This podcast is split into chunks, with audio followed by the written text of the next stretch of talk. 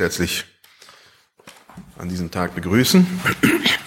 Es ist Weltgemeinschaftssonntag und wir feiern an diesem Tag in besonderer Weise unsere Verbundenheit mit täuferischen Gemeinden aus aller Welt, also Mennoniten, Christo in Brüder, Brüder in Christo und was weiß ich, verschiedene Gemeinden. Und da wurden drei Texte ausgewählt und ich habe jetzt heute Morgen nur zwei genommen. Das ist schon relativ viel. Den einen Text haben wir heute Morgen schon gehört. Das war die Geschichte vom Turmbau zu Babel und der Turm steht ja noch. Und dann Apostelgeschichte 2, die Verse 1 bis 18. Wir sind mit allen Christen weltweit verbunden. Und doch ist es, es, es ist etwas fassbarer, wenn wir es auf unsere eigenen Geschwister unserer Glaubenstradition, ja, heute Morgen denken. Und trotz der Einheit, die wir haben, muss man ja sagen, dass wir schon in diesem Kreis der Täufer, der Mennoniten, die Unterschiede manchmal unüberwindbar groß scheinen wegen der verschiedenen Prägungen, der unterschiedlichen kulturellen Hintergründe, die wir haben, der anderen Frömmigkeitsformen. Und in diesem Gottesdienst geht es gerade um diese Unterschiedlichkeit, die uns von Gott gegeben wurde. Das hat was mit Babel zu tun.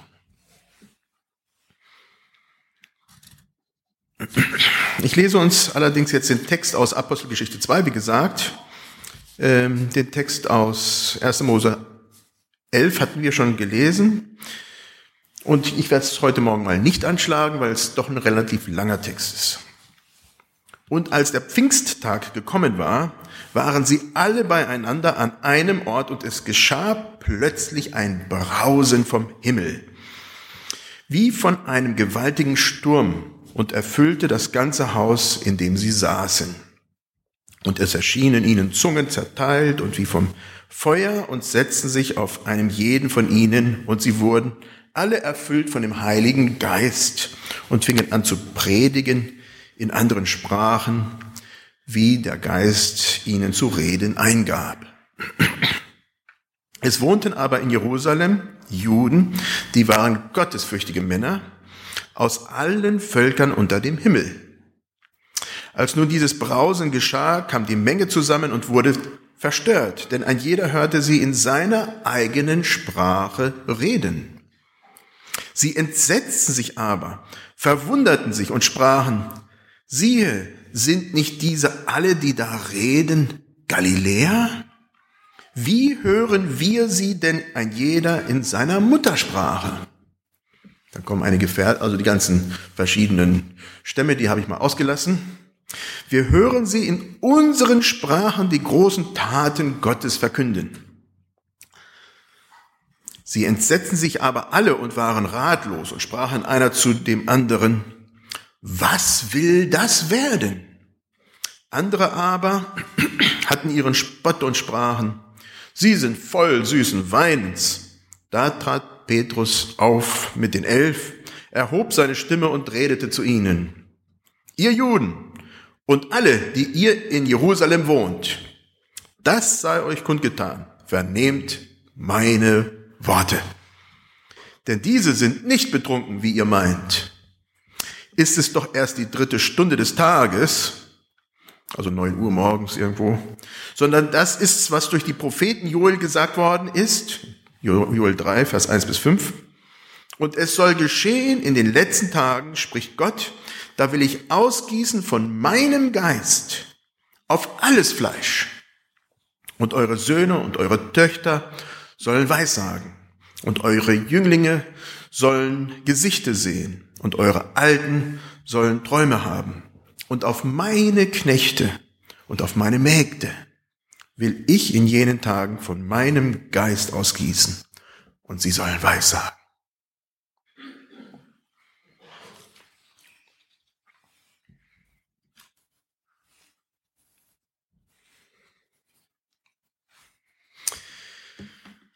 Beim Turmbau zu Babel gab es eine Leitkultur mit einer Sprache und einem Ziel, sich einen Namen machen.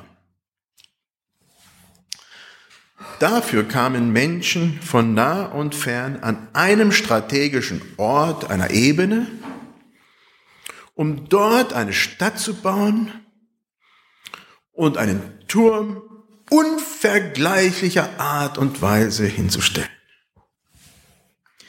Diesen Traum, sich einen Namen zu machen, träumen nach wie vor viele Menschen und Nationen. Was passiert dann? Ich finde den Text einfach super. Gott stieg herab, um zu schauen, was da unten eigentlich geschah. Er musste sich beugen. Hätte er sich nicht gebeugt, hätte er gar nicht wahrgenommen, was da unten lief. Und wie der große böse Bruder in einer Familie, es gibt auch Schwestern, die so sind, wischt Gott alles weg. Zerstört er den Traum der Menschen. Gott beugt sich nieder, genau, und haut diesen schönen Lego-Turm oder diesen Jenga-Turm oder wie immer der auch heißt, einfach weg. Ist Gott so? Ist Gott tatsächlich ein Spielverderber, der den Menschen nicht seinen Willen gönnt, einen schönen Turm zu haben? So wie der Bruder, der immer wieder mal zack, mal einen Stoß dagegen macht? Man kann die Situation auch anders betrachten.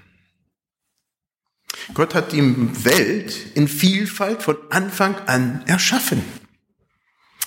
Wenn es keine Vielfalt der Natur und der Kulturen gäbe, löschen wir den ganzen Reichtum, den Gott gemacht hat, kreiert hat, einfach aus. Gott feiert die Vielfalt. Gott wollte, dass die Völker lernten, die Vielfalt zu schätzen. Nicht alles, was wir uns als Menschen vornehmen, ist gut. Jeder von uns baut sich gerne seinen eigenen Turm. Sei es dann der Trump Tower oder der Bentles, das Bentel Center in Vancouver oder in fast jeder Stadt USAs gibt es irgend so einen großen Tower mit irgendeinem Reichen, der sich da irgendwo so ein Center oder Tower gebaut hat.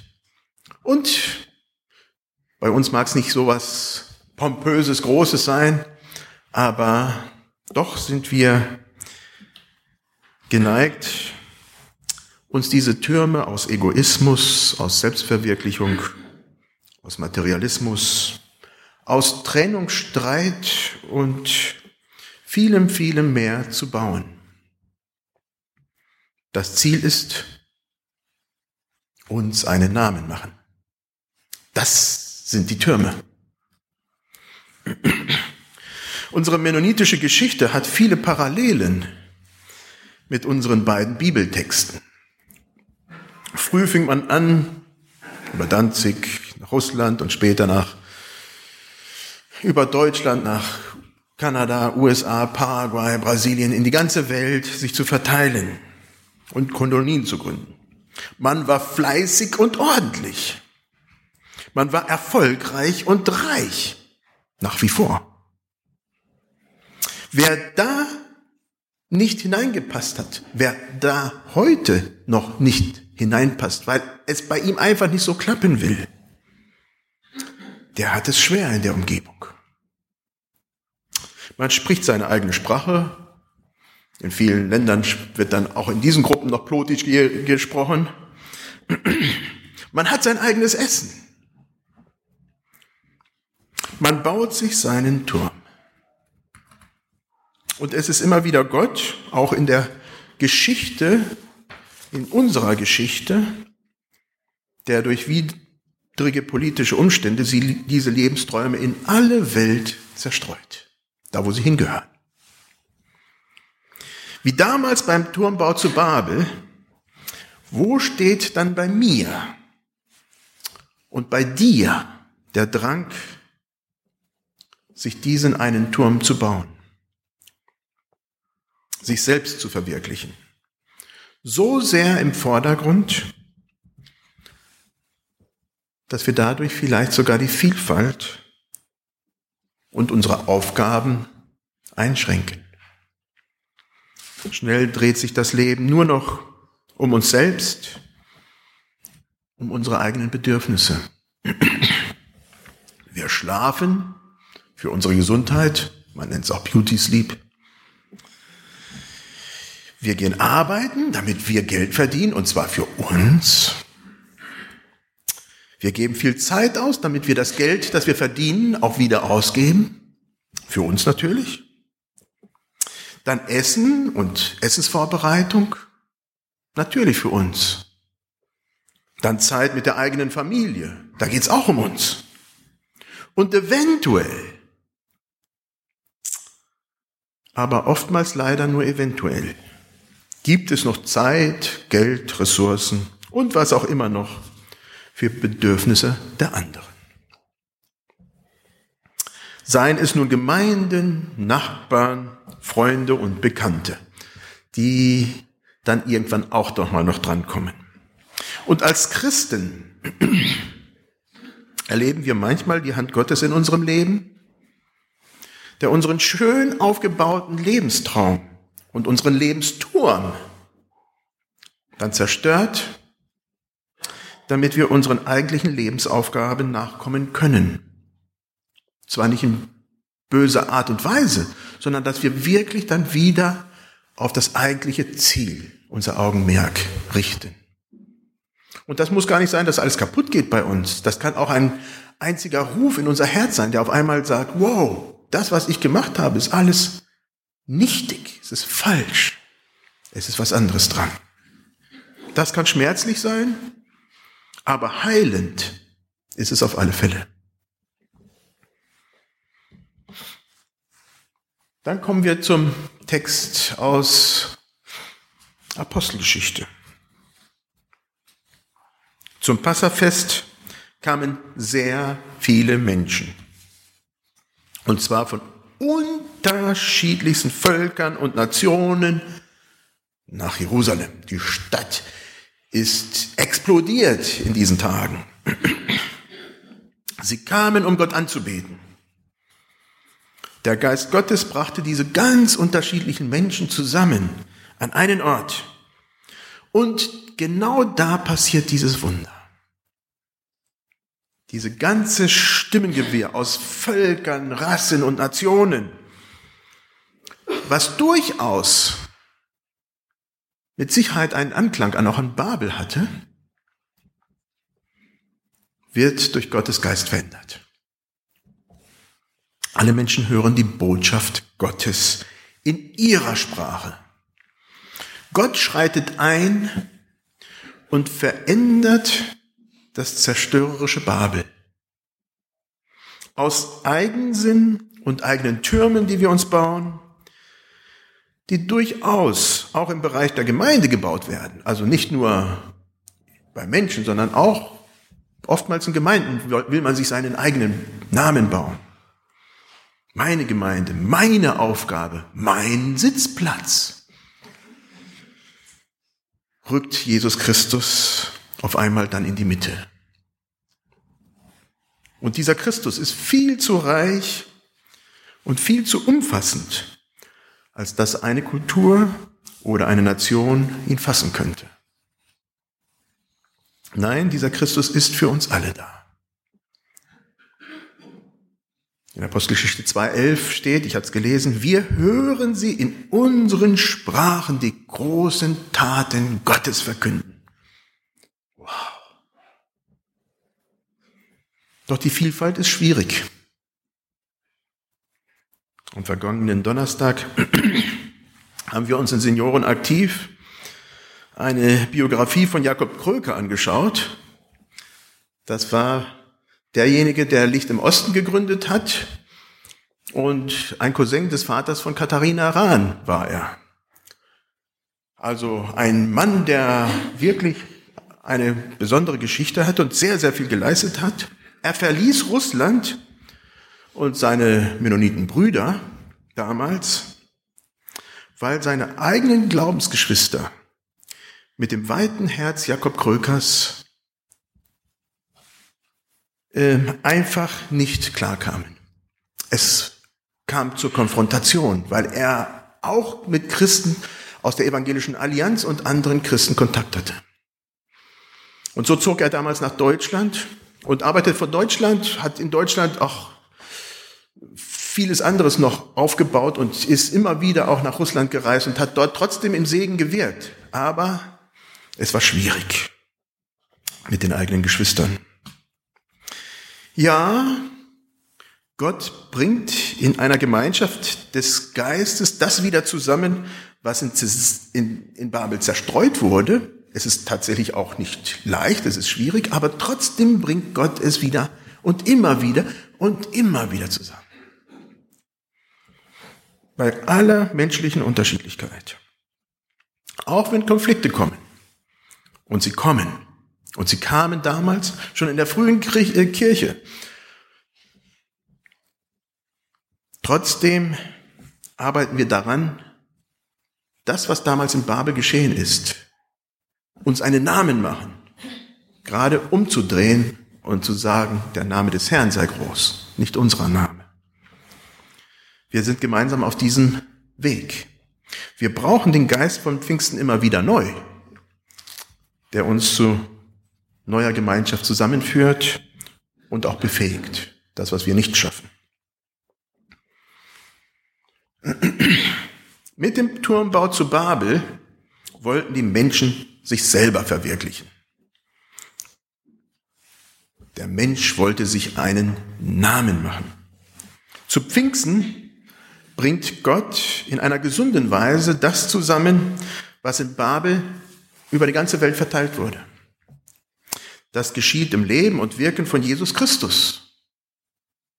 Unsere Aufgabe ist es nun zu erkennen, welche Türme in unserem Leben von uns von unserem eigentlichen Ziel abbringen. Unser Ziel ist es, Gottes große Taten zu verkündigen. Das ist unser Ziel. Das müssen wir immer wieder und immer wieder uns vor Augen halten. Egal wo ich bin und stehe, das ist das, was wir als Christen wollen. Gottes große Taten zu verkündigen. Das kann auf vielerlei Art und Weise geschehen indem wir aktiv werden in Diakonie, in der ganzen Flüchtlingsfrage in Deutschland, bei Menschen in meiner Nähe, die zum Beispiel der Hilfe bedürfen oder auch im Bereich Evangelisation. Es ist auch nicht das eine oder das andere. Wir sind in allen Bereichen irgendwo mal hier ein bisschen mehr, mal da ein bisschen mehr, je nachdem, wie wir auch begabt sind, beteiligt. Wir bauen gemeinsam am Reich Gottes, anstatt dass wir uns selbst um uns selber drehen, was schlussendlich zu Unglück, zu Undank und zu viel Leid führt. Als Gemeinde sind wir unter anderem gefragt, unbequem zu sein. Das ist eine unserer Aufgaben. zuallererst in unseren eigenen Reihen unbequem sein. Immer wieder uns anstacheln zu guten Werken, wie Paulus das schreibt. Indem wir uns auf die Aufgaben konzentrieren, die die zentrale Aufgabe ist, Gott zu verherrlichen. Das kann unbequem sein, das kann aber dadurch auch unsere normale Bequemlichkeit und Trägheit überwinden, die normal einsetzt und wo wir einfach dann ruhig werden. Zu ruhig. Wir wollen, dass Gottes große Taten auch in unserer Umgebung, in jeder Umgebung von jedem Einzelnen von euch auch gesehen werden. Das fängt zum Beispiel damit an, als ich jetzt, wo tatsächlich auch mal Schnee gefallen ist, bei meiner Nachbarin, die gerade überhaupt nicht mehr kann, auch mal den Schnee wegräume. Ganz banal. Es geht gar nicht um die großen Sachen. Wenn wir immer auf die großen Sachen warten, dann kommen wir gar nicht dazu, tatsächlich diese Liebe unseren Menschen, unseren Mitmenschen, diese natürliche Liebe zu zeigen. Diese Frau, unsere Nachbarin, war auch schon mehrmals im Gottesdienst. Das hat auch damit zu tun, dass wir sie begegnen, dass wir ihr begegnen und dass sie natürlich auch merkt, da ist Kontakt. Sie ist uns wichtig. Als zweites sind wir aber auch immer wieder unbequem in unserer Gesellschaft. Das ist auch unsere Aufgabe. Natürlich nicht nur, aber unter anderem. Da, wo unsere Gesellschaft unheilvolle Wege gehen will und sich sucht, Türme zu bauen, wo es um sich selber geht, sich einen eigenen Namen zu machen, sind wir gefragt, Brücken zu bauen und zu sagen, halt, das ist kein guter Weg. Halt, diesen Weg, den kennen wir durch die ganze Geschichte immer wieder. Menschen wollen sich einen Namen machen, Nationen wollen sich einen Namen machen. Und wir Deutschen können da vielleicht noch lauter reden als alle anderen und es geht daneben. Wir sind gefragt, darauf aufmerksam zu machen, dass diese Wege der Selbstverwirklichung, der Trennung und des Hasses schlussendlich, schlussendlich zu eigener Zerstörung führen. Sie bringen nicht Heil. Wo baust du am Projekt Gottes mit? Gottes Namen groß zu machen, Gott zu verherrlichen. Wo baust du Brücken der Freundschaft und des Verständnisses? Wo erhebst du deine Stimme gegen Stimmen der Selbstverwirklichung, der Trennung und des Hasses? Oder schweigst du in den Augenblicken?